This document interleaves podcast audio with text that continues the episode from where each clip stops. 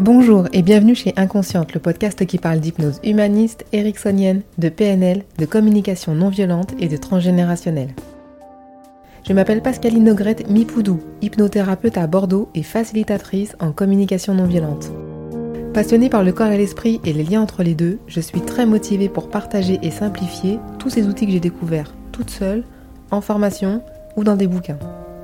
Vous pouvez profiter du chapitrage sur cet épisode si vous l'écoutez sur Ocha ou Apple Podcast.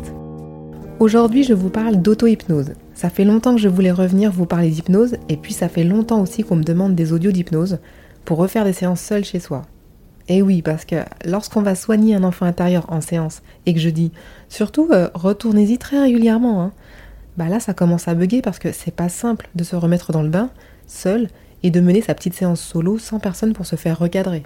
Moi-même, je me suis fait une séance d'auto-hypnose hier et c'était pas simple de ne pas tourner en rond et de ne pas rester suspendu à une émotion sans avoir besoin d'avancer plus. Vous l'aurez compris, l'auto-hypnose, ça n'est pas si simple que ça. Quand on est seul avec soi-même, il nous manque le petit coup de pied aux fesses ou le recadrage bienveillant pour aller là où on voulait aller. Je vous ai déjà fait un épisode sur l'auto-hypnose il y a longtemps. Je vous conseille d'aller l'écouter. C'est l'épisode 3 qui s'intitule L'auto-hypnose, ça existe avec un point d'exclamation. L'auto-hypnose, c'est s'hypnotiser tout seul, on peut apprendre l'auto-hypnose en écoutant un thérapeute en séance, en regardant et en écoutant une vidéo ou un audio. Mais quand vous passez à l'action, vous êtes seul avec votre voix ou vos pensées, ou les deux. Vous pouvez aussi vous repasser un audio que vous avez enregistré, mais attention, au milieu vous laisserez du vide ou des suggestions non spécifiques, parce qu'on ne sait pas à l'avance comment va se dérouler la séance. Je remercie Emma Popiol, hypnose humaniste, qui me met le pied à l'étrier pour écrire cette première série de podcasts dédiée à l'auto-hypnose. Nos échanges m'auront permis de garder en tête que la simplicité et l'interactivité étaient mes priorités pour partager cette pratique. Et surtout faire en sorte non pas que vous en sachiez plus sur l'hypnose, mais qu'en plus vous vous sentiez légitime et capable de créer votre propre auto-hypnose. En termes de simplicité et d'interactivité, je relis également toujours l'hypnopoche de Patricia D'Angeli et Olivier Lockert, Auto-hypnose pour débutants. Ça pourrait être intéressant aussi d'explorer la pratique d'autres auteurs sur ce sujet, je pense à Jean-Emmanuel Combe et à Kevin Finel.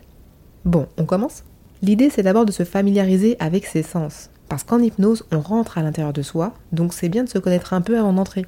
On ne va pas entrer directement pour s'inviter à manger.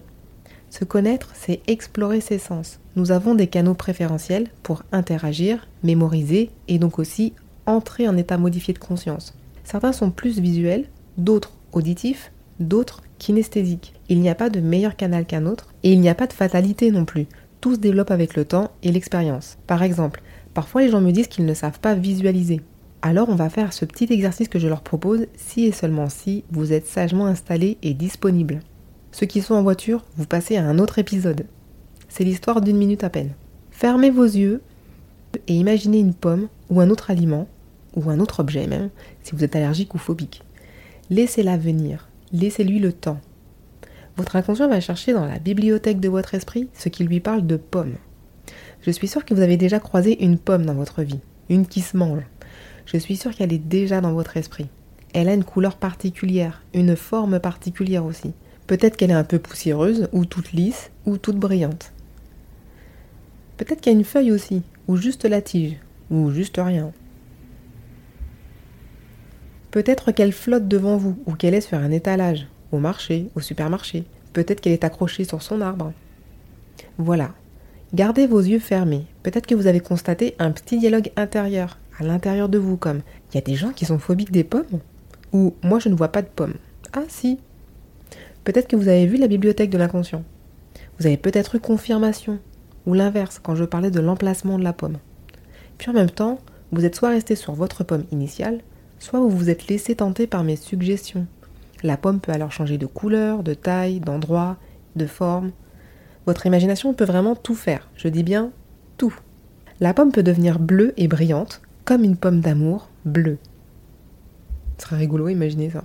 La pomme peut se retrouver dans la main crispée de la sorcière de Blanche-Neige, et vous pourriez voir le visage de la sorcière avec ses yeux exorbités, son nez crochu et le bouton verdâtre qui est dessus. Vous pourrez réouvrir vos yeux après une bonne inspiration et quelques grimaces sur votre visage. Et continuez à m'écouter. Si vous n'avez rien vu du tout, c'est très grave. Non, je plaisante. C'est simplement soit vous n'êtes pas visuel, soit vous avez besoin d'entraînement. Vous pouvez reprendre cet exercice aussi souvent que vous voulez, avec l'objet que vous voulez. Ça peut être aussi court que ce que nous avons fait aujourd'hui. L'imagination est notre première étape. Imaginer, c'est s'assurer une agilité mentale pour aller contacter votre inconscient et comprendre ce qui se passe dedans.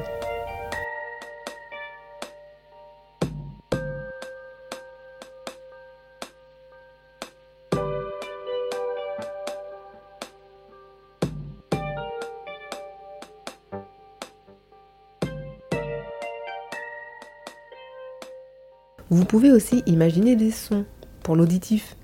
Refermez vos yeux. Le bruit lorsque l'on croque dans une pomme. Le bruit des sirènes de police.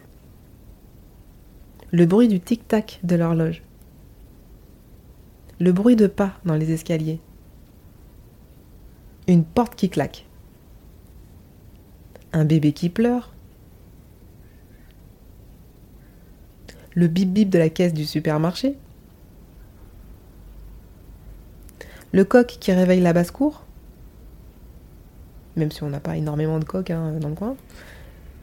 Le vent entre les branches d'un arbre. Le bruit des vagues et du ressac. Ça, c'est mon préféré.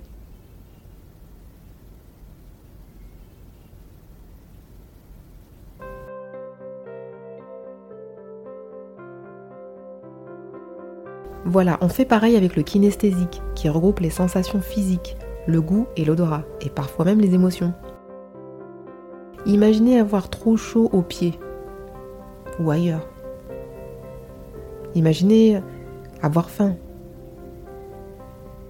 Ce que ça fait dans votre corps. Imaginez aussi avoir la tête qui parce qu'on vous a parlé de parasites comme les poux. Là, moi, c'est le coude qui me gratte du coup. Sentez le poids de vos fesses sur le siège ou le poids de vos pas sur le sol.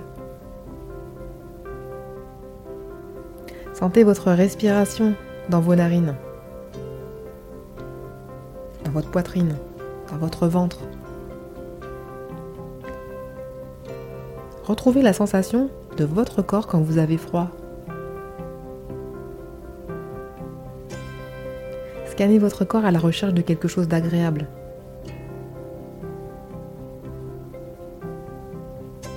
Ou pas. Voilà, je vous laisse avec ça, débrouillez-vous. L'idée, c'est de trouver dans votre corps l'accès le plus facile pour être bien immergé. C'est le canal que vous privilégierez dans vos séances d'auto-hypnose, même si l'idéal, c'est de faire un bon mélange des trois, visuel, auditif, kinesthésique. Dans l'épisode suivant, nous ajouterons des suggestions. Voilà, j'espère que cet épisode vous a plu. Retrouvez-moi sur Instagram podcast-inconsciente, sur Doctolib pour les rendez-vous visio ou présentiels. Inscrivez-vous sur la newsletter de Ocha pour les coulisses du podcast. Pensez aux 5 étoiles et aux commentaires pour que ce podcast soit écouté encore plus largement. Tipeee est toujours là, il attend vos premiers euros. Je vous remercie et je vous dis à très bientôt.